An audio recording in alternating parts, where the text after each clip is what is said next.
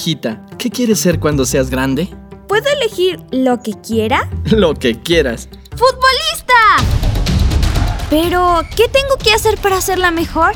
Porque en la escuela mis amigos me dicen que no puedo jugar fútbol, porque soy niña. No les hagas caso. Tú puedes. Solo necesitas entrenar, entrenar mucho y serás muy buena. Mm, ¿Y si quiero ser presidenta del Ecuador? Claro que sí. ¿Por qué no? Serías la mejor presidenta del Ecuador. ¿Te imaginas qué diferente sería nuestro país si las voces de las mujeres y de todos los grupos de la sociedad se hicieran escuchar y fueran incluidas?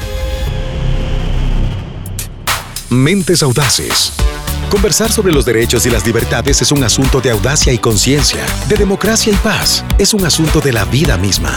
Una conversación que concluye en oportunidades, en el bien común ese es el propósito de este podcast, Mentes Audaces, una producción con el apoyo de la Embajada de Estados Unidos. Amigos y amigas, ¿qué pasa cuando una mujer se quiere involucrar en la política? Si quiere ser presidenta, si quiere participar de forma equitativa en los partidos políticos, de esto vamos a hablar el día de hoy, sobre la equidad de género y la participación de la mujer en la política. Bienvenidos, este es el podcast de Mentes Audaces, un podcast que les cuenta lo que hace el gobierno estadounidense aquí en Ecuador. Soy Liz Esteves. Quiero presentarles a mi invitado, es Daniel Sánchez Bustamante, el director de USAID. Daniel, ¿cómo estás? Muy bien, Liz. Gracias por la invitación. Muy contento de acompañarte hoy para hablar de este tema tan importante. Daniel, quiero preguntarte qué es lo que puede pasar cuando solamente los hombres son los que dominan eh, los puestos de posición de autoridad o de política más importantes de un país. ¿Qué sucede? Bueno, lo que sucede ahí sucede a todo nivel. O sea, nosotros en cualquier ciudad, en cualquier hogar, en cualquier país que miremos, hay hombres, hay mujeres, hay personas que se consideran del LGBTI. Entonces, si solamente tenemos a hombres liderando un negocio, liderando un ministerio, liderando un país, entonces estamos perdiendo la gran diversidad que ese país ofrece para salir adelante. No podemos solamente enfocarnos en una parte de la sociedad. Tenemos que enfocarnos en todo lo que la sociedad representa para poder solucionar los problemas de todos. Entonces, imagínate en, en, el sector público. Si solamente los hombres ocupamos esos cargos, entonces significa que todos los problemas y soluciones que puedan presentar mujeres las estamos obviando. Estamos perdiendo de la riqueza de nuestro país para la solución y para el bienestar de nuestro país. Tiene que haber un balance, tiene que haber un equilibrio entre quienes están representados en la sociedad para que realmente los gobiernos sean representativos. La equidad de género es quizás algo de lo que hablamos mucho, pero ¿cómo es en la práctica? ¿Hemos atravesado exclusión por temas de género? Vamos a conversar con mi amigo y colega Byron Guerra, quien tiene a una invitada que nos va a contar su experiencia. Adelante, Byron. Gracias Liz. Para hablar de estos temas, hoy tenemos a dos invitados. Empiezo con Virginia Andrade, activista política y militante del Partido de la Izquierda Democrática. Virginia, en Ecuador ya existen leyes que promueven la paridad de género. En tu opinión, ¿cómo se aplica esta paridad o participación en la política del país? El problema es que eh, el país tiene un montón de leyes que no se cumplen. Entonces, eh, también le pasa eso a, a la parte de participación y de violencia política, obviamente.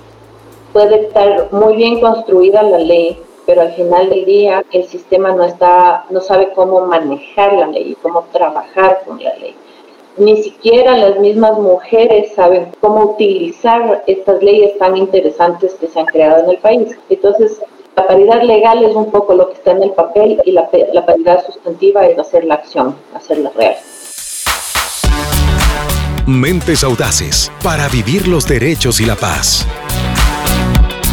Gracias, Byron. Daniel, como escuchamos a Virginia, este es un desafío constante, una lucha diaria, tanto en Ecuador como en otros países. En tu opinión, eh, ¿cómo aporta a la democracia la participación política de la mujer? Bueno, Liz, para responderte a eso, voy a eh, tomar las palabras de la primera mujer vicepresidente de los Estados Unidos. Kamala Harris dijo hace un tiempo que cuando a las mujeres se les niega la igualdad de derechos, es mucho más difícil que las democracias prosperen. Creemos firmemente que cuando las mujeres tienen éxito, toda la sociedad tiene éxito. Y además, creemos que es una medida real de la fuerza de una democracia medir la fuerza y la posición de las mujeres. Es real entonces pensar que la buena salud de la democracia depende de la representación equitativa y definitivamente de la inclusión de la mujer. Ahora cuéntanos por favor Daniel, ¿qué hace USAID para la inclusión de la mujer en diversos aspectos de la sociedad aquí en Ecuador? Bueno, nosotros lo que hacemos en Ecuador es similar a lo que hacemos en todo el mundo. Promovemos la inclusión de la mujer en todos los sectores, en la economía, la seguridad, cualquier iniciativa social, la política, Ah, etcétera. En Ecuador, más específicamente, estamos dando oportunidades económicas para las mujeres, ah, dándoles las herramientas para que puedan manejar sus negocios o para que consigan un mejor trabajo, para que puedan ellas mismas contratar a otras mujeres y a, hombres también dentro de sus negocios. Les enseñamos a identificar patrones de violencia que a veces por las tradiciones o por el desconocimiento, algunas mujeres piensan que es normal. Entonces nosotros le damos las herramientas para ver, esto no es normal, o sea, no es normal que haya violencia contra mujer. Entonces todos estos esfuerzos los estamos enfocando hacia mujeres de grupos vulnerables. Muy interesante, Daniel, lo que nos cuenta sobre este amplio portafolio de USAID. Y ahora, eh, cuéntanos un poquito más sobre estos proyectos específicos que tiene USAID para promover la participación equitativa de la mujer en la política. Sí, eh, o sea, lo que hemos hecho son sesiones de capacitación, por ejemplo, donde se abordaron estas, estas relaciones de poder que hay entre hombres y mujeres en la política desmitificando lo que es el rol de la mujer, dando claridad a que puedan ver que tanto la mujer como el hombre trae algo para aportar en estos entornos y en el diseño de políticas públicas, en la implementación de políticas públicas y también como la violencia de género inhibe la participación de, la mujer en la política. Ayudamos a, a visibilizar eso, a que mujeres y hombres entiendan cómo se identifican esos patrones de violencia.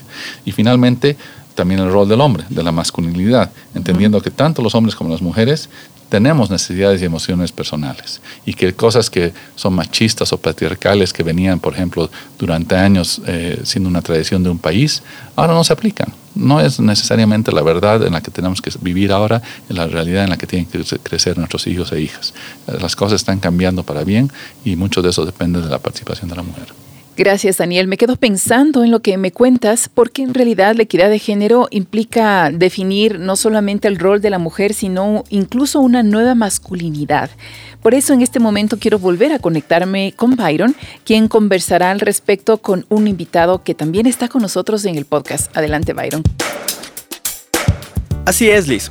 Ahora quiero hablar con nuestro siguiente invitado, quien es Mauricio Doffler, director de IFES, que es International Foundation for Electoral Systems.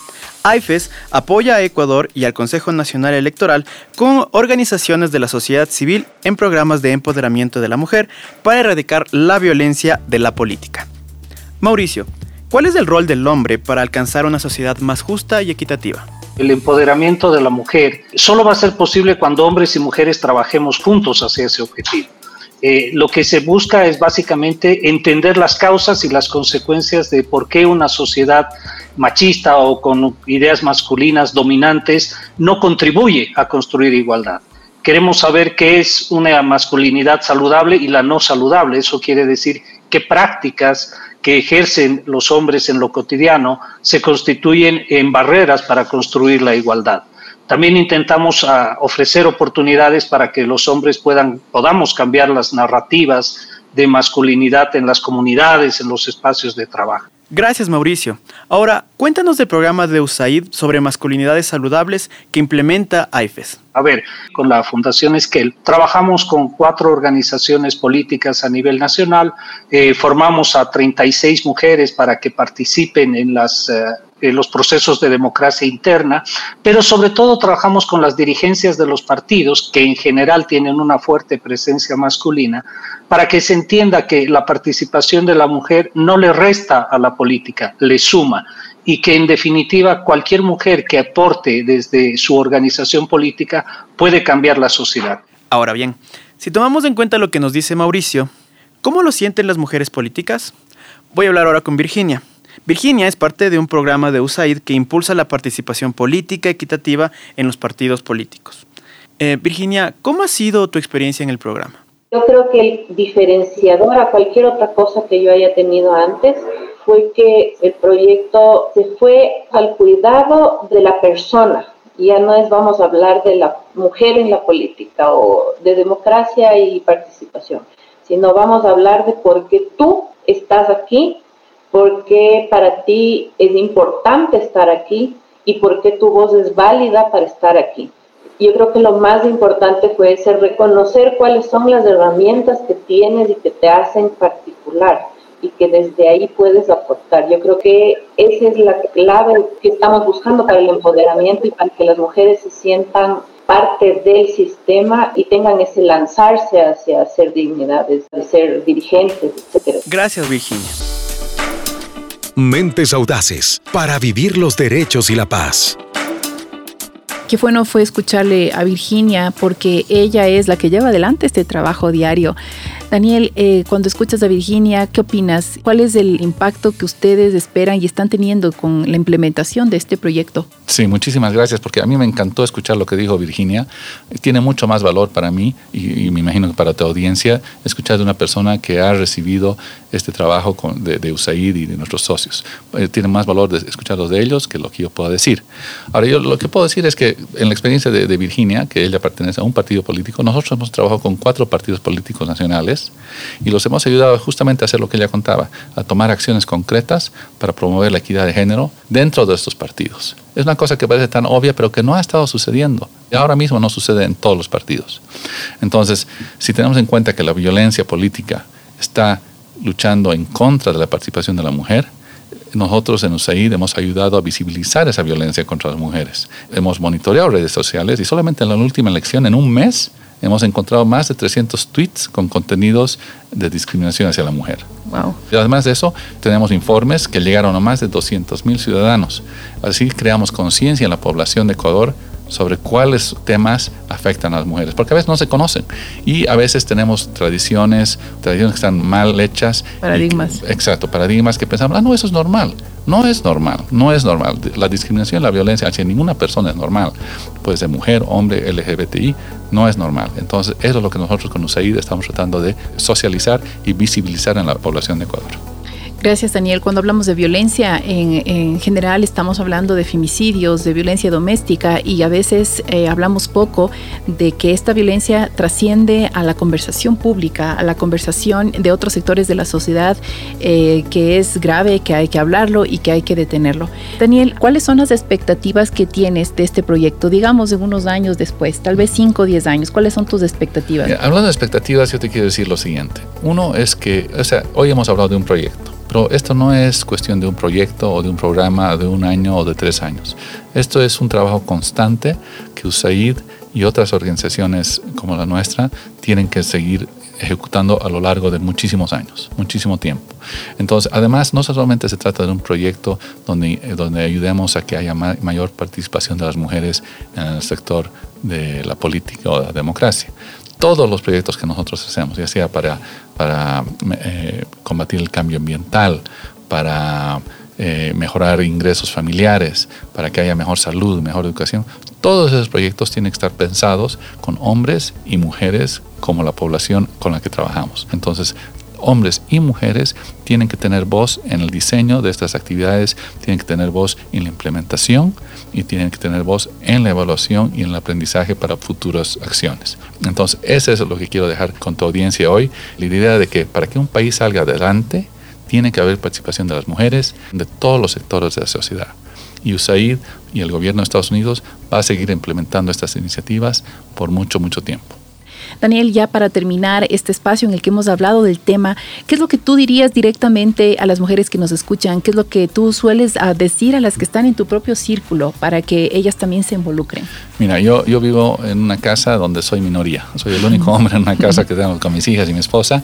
Entonces yo lo que hago es no doy ni un paso sin consultarle a ellas, porque ellas realmente tienen la razón y saben y aprecian las cosas mucho mejor que yo las puedo apreciar. Qué bueno, gracias por aceptar esta invitación. Esta fue una conversación inspiradora. Si ustedes, amigos y amigas, nos escuchan, podemos ah, trabajar en conjunto para que esta equidad nos haga mejores como sociedad y fortalezca la democracia, que es tan importante para vivir con bienestar.